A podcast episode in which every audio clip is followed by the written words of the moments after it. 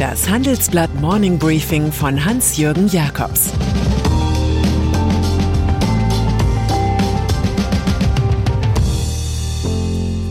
Guten Morgen allerseits. Heute ist Mittwoch, der 22. September, und das sind heute unsere Themen.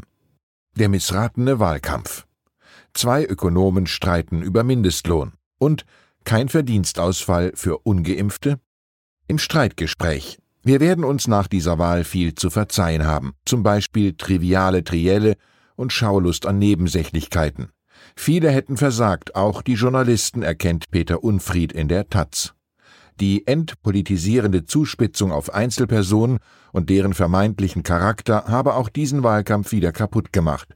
Sebastian Dullin, Chef des Instituts für Makroökonomie und Konjunkturforschung IMK, fragt, fordern Medien und Zivilgesellschaft den Parteien genügend ab? Die Wahlprogramme der Parteien steckten voller Versprechungen, aber es bliebe völlig unklar, wie das alles finanziert werden solle, sagt er im Handelsblatt Streitgespräch. Sein Kontrahent und Direktor des arbeitgebernahen Instituts der deutschen Wirtschaft, Michael Hüter, erklärt, dass keiner über die zweifache Investitionslücke spräche, die sowohl bei den Privaten als auch beim Staat bestehe. Mit der vielbeschworenen Klimaneutralität könne es so nichts werden. Inhaltlich liegen die beiden Ökonomen vor allem in der Mindestlohnfrage weit auseinander. Für Dullin bewirkt die vom linken Lager geforderte Steigerung auf 12 Euro mehr Produktivität und Einkommen. Alles gut fürs Wachstum. Michael Hüter hält dagegen, dieses sich am eigenen Schopf aus dem Sumpf ziehen funktioniere nur in der Münchhausen-Theorie. Diese Streitfrage sei Sache der Mindestlohnkommission der Arbeitgeber und Gewerkschaften, die das Thema befriedet hätten. Beide fordern im Übrigen eine neue Art der Regierungsführung. Hüter schlägt dazu konkret eine Matrix-Organisation mit den Querschnittsthemen Digitalisierung und Klimaschutz vor. Das Kanzleramt müsse dabei mehr führen als bisher, raus aus der reinen Moderationsrolle.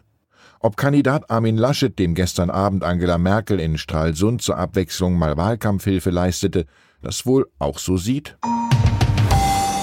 Investitionen. Nachholbedarf nach der Pandemie. Digitalisierung, ökologischer Umbau und satte Gewinne. Das sind die Hauptgründe, warum Unternehmen weltweit die Investitionen hochfahren. 2021 wird es hier nach einem flauen Jahrzehnt wahrscheinlich einen Zuwachs um 13 Prozent auf 3,1 Billionen Euro geben, referiert unsere Titelgeschichte. Von allen Konzernen steckt Online-Gigant Amazon am meisten in Zukunftsausgaben, gefolgt von Samsung aus Südkorea und PetroChina. In Europa fällt die Deutsche Telekom auf, die ihre Investments um stolze 70 Prozent hochschraubt. Ein alter Spruch, gelegentlich Aristoteles zugeschoben, besagt, wir können den Wind nicht ändern, aber die Segel anders setzen. Weltpolitik US-Präsident Joe Biden macht im Alltagsgeschäft mit seinem Protektionismus da weiter, wo Donald Trump aufgehört hat. Und dank der U-Boot-Allianz seines Landes mit Australien und Großbritannien gegen China hat er neue Maßstäbe des Aufrüstens gesetzt an der dupierten EU vorbei. Anders als sein Vorgänger versteht sich Biden aber auch inmitten stahlharter Kanonenbootpolitik auf die Klaviatur des Diplomatischen. So beschwor er nun in seiner Rede zum Auftakt der UN-Vollversammlung, keine in starre Blöcke geteilte Welt anzustreben. Zwar seien die USA bereit zum Wettbewerb mit anderen Nationen, würden aber keinen neuen Kalten Krieg anstreben. Er versprach eine Verdoppelung der jährlichen Klimahilfen, um ärmeren Staaten zu helfen. UN-Generalsekretär Antonio Guterres hatte zuvor Alarm geschlagen. Zitat: Wir stehen am Rande des Abgrunds und bewegen uns in die falsche Richtung. Unsere Welt war noch nie in größerer Gefahr und noch nie gespaltener.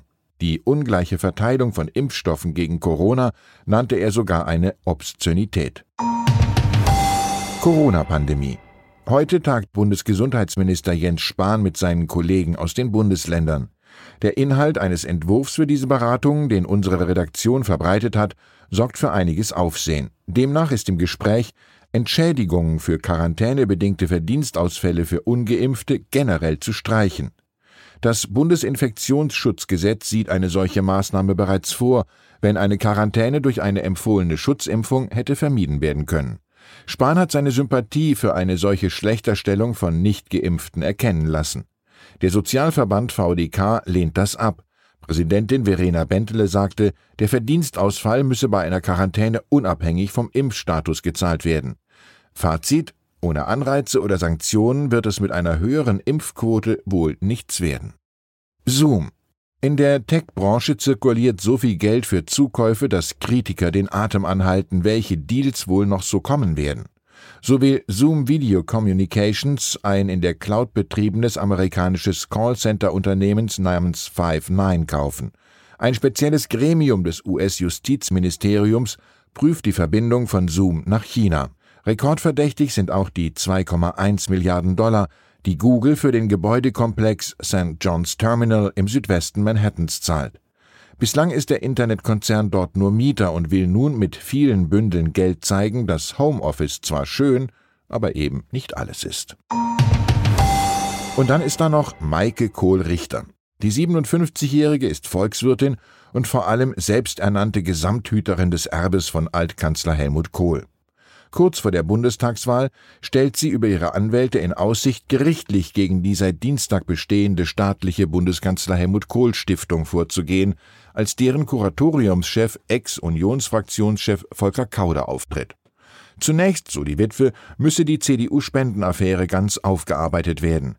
Die habe das Ansehen des rheinland-pfälzischen Politikers beschädigt.